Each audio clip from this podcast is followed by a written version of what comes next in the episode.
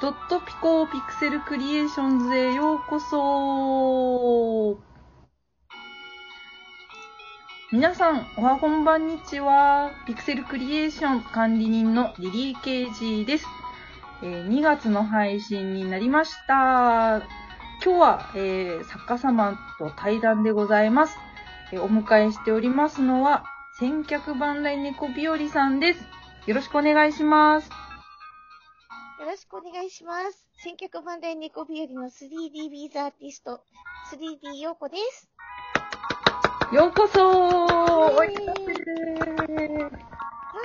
邪魔します。いや、もう本当に。ありがとうございます、本当に。いつもお世話になっている方でございます。いえ、こちらこそお世話になっております。では、じゃあもう早速、もうお話を進めていきたいと思います。まあ、あの、千客万来猫日和さんのですね、まあ、ブランド、お店のお話をちょろっとじゃあ、お願いします。えー、千脚万来猫日和は、キュートでマニアック、個性的で立体的なビーズステッチアートをお届けすることを目的としております。はい。いろんな作品がありますけれども、まあ、アイコンのね、虎がすごくわかりやすいかと思います。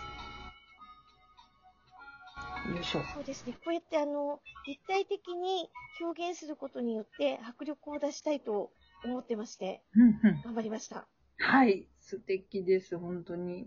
ニヤニヤが止まらなくなっちゃうんですけれども、そんな、ようこさんの、えービーズステッチと、まあ、ドット絵も、まあ、ちょっと絡んでるかなと個人的には思うので、まあ、やろうとしたきっかけをですね、お話ししていただければと思いますが、お願いします。はい。あの、ビーズステッチはその前にジュエリークロッセというビーズの技法を習っていて、その時に先生から、このビーズステッチって素敵なのよって言って短冊余状に編んだステッチの作品を触らせてもらったら、それがしなやかで素敵だったんで、そこから、あの、習い始めて、それで、あの、ちょうど、おいでよ動物の森とかで、あの、はいはい。エクセル画を描いてたんですよね。マイデザインっていうやつで。はいはいはで、そこで、あの、ポリシーとして、線で表現しなくて、影と、あの、色だけで表現するってことをやってたんで、それを活かして、ビーズステッチにハマったんですけれど、あの、おしゃれなアクセサリーを作るのは自分らしくなくて、作りたくなかったと言っちゃいけないんですけど。自分の作りたい、あの、このドット絵的な、はい。そんな世界や立体作品にハマりました。なるほど。走りましたかな？はい。いえ、とんでもないです。全然ありがとうございます。そうですよね。どちらかというと、こう、ユーモアがあったり、なんて言うんですかね。こう、ポップな作品が多いように感じますね。私もすごく大好きなテイストで、いつもニヤニヤしています。ありがとうございます。私もリリーさんの作品見ながらニヤニヤしております。お感性が近いと思っております。は ありがとうございます、本当に。い。えっ、と、そんな、えっ、と、そうですね、ようこさんの、えー制作スタイルは、まあ、ビーズステッチとおっしゃっておりましたけれども、あれですかね、ビーズは、デリカビーズを使ってるとよくツイッターで見かけますが、そのあたりはお話どうですかね？はい。あの、デリカビーズというのがシリンダービーズといって円柱状のビーズなので。あの、それで平面に編んでいくと表面が滑らかになって、絵画的表現がうんよりしやすいので、それでデリカビーズを対応してます。うーん、なるほど。やっぱりあれですね、ビーズというか、まあ、資材もすごくこだわって選んでらっしゃるんですね。うん。そうですね。いやー、すごいなー。いやー、作家目線からも、すごい、なんていうんですかね。驚い、驚きというか、そりゃ、そう、そうかじゃないですけれども、こう素晴らしいなと思っておりますが、作品の、いやいやいや、もう本当に、すごい、もういつも画像を見るといつも思ってます。ありがとうございます。褒められると伸びる子なんて。ありがとうございます。いやいや、そして、あれですね、作品についてですね、あの、主に作っているものについてでしたり、あとは、ビーズの作品以外にもいろいろ作られてると思うので、そのあたりもどうぞお話をお願いいたします。はい。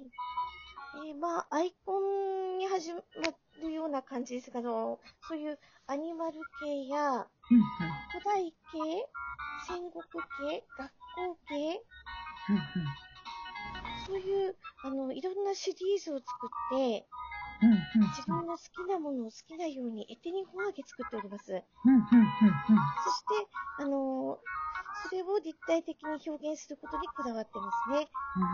それですが、やはりビーズステッチは時間がかかる手芸なんで、はいどうしてもあの、販売するものは単価が高くなってしまうんですよ。はいはい。だから、あのちょっと、ポドット絵として、はい。そのポップな感じで楽しんでいただくために、あの、すずりさんの方で、プリントグッズを販売させてもらってます。そうですね。この間、ツイッターで、あの、エコバッグのデザインを、あの、上げてらっしゃったので、おーっと、私は感じましたけれど、いろんなものを用意されてますよね。そうですね。まだ数的には少ないんですけど、うんうん。写真で撮ったビーズ作品をそのまま使うパターンと、はいはい。えーデザイン画をそのまま用いるパターンと2タイプ作ってますね。うんうんうん。なるほど。じゃあ今後も増えていく予定ですね、きっと。増やしていきたいです。いや、これからも楽しみに。チェックですね、チェック。ありがとうございます。はい。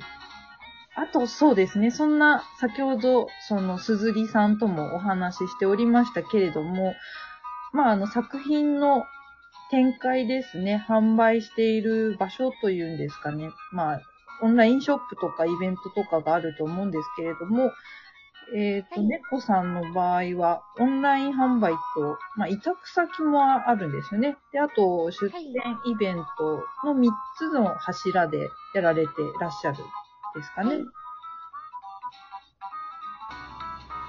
そうですね。その3本ですね。うんうんうん主に力を入れてるのは、そうですね。あ、今力を入れてるのは、あの、通販ですね。やっぱりコロナ禍になったんで。うんうんうん。なるほど。そうですよね。なかなか表立ってっていうのは難しいですからね。ですね。イベントに、あの、申し込んでいても、中止になったり、延期になったりで、うんうんうん。なかなかですね。うん人と会うの好きなんですけどね。うんそうですよね。作家の妙理につきますよね。本当に。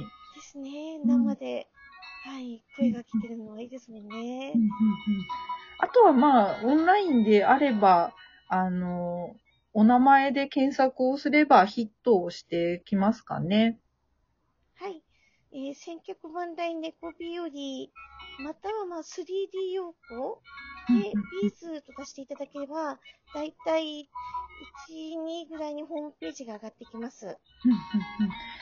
では、そこで皆さんもね、あの、聞いてる皆さんも、あの、検索していただけたら、いろんな作品でしたり、あの、ようこさんの、ね、あの、人柄じゃないですけれども、ワールドが見られると思いますので、ぜひチェックしてみてくださいね。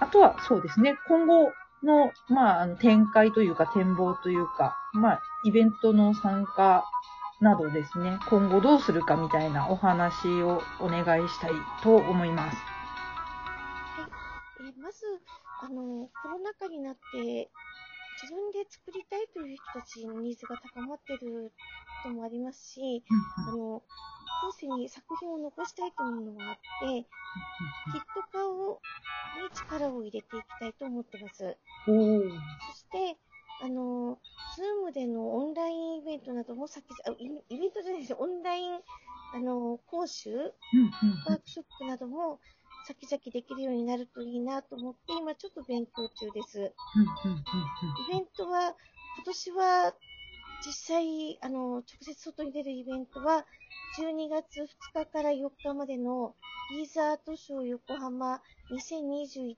冬には申し込みは済んでます。うんうんうんうんうんなるほど。じゃあもう、先の、もう、あと10、10ヶ月以上ですかね。あ、10ヶ月以上じゃないか。10ヶ月ぐらい先の。10ヶ月ぐらいですかね。はい。でも、あれですよね。関東のイベントっていうのは、ま、なかなか珍しいですよね、きっと。はい。はい。あの、去年の、えー、横浜の秋のビーズアートショーに出た時が、初めて関東進出でうーんしました。はい。いやー、なのでこれを聞いてる皆さんもぜひ、あの、猫さんは、あの、拠点がちょっと別なんですよね。九州の方、九州の、はい、福岡ですね。福岡なので、横浜の、まあ、関東に来られるっていうのは相当珍しいと思いますので、ぜひぜひぜひご予定でしたり、まあ、イベントが開催される際にはお会いしに行くのもいいかと思います。私もちょっと今から予定を入れておきますので。はい。ありがとうございます。はい。いや、でも、嬉しいですね。こうやってお話できて、本当に光栄でございました。ありがとうございます、本当に。いえ、こちらこそ、ありがとうございます。はい。じゃあ、ちょっとさ最後にですね、恒例でちょっと言わないといけないことがあるので、ちょっとこれだけ先に言わせていただきます。えー音楽はですね、えっ、と、フリーの音楽楽曲提供のムズムズさんからお借りしております。いつもありがとうございます。これ言わないと、えっ、と、ちょっと捕まっちゃうかもしれないので言わせていただきました。はい、ということで、今日は本当に本当にお時間ない中ありがとうございます。今後の活動も応援しております。3D 陽子さんでした。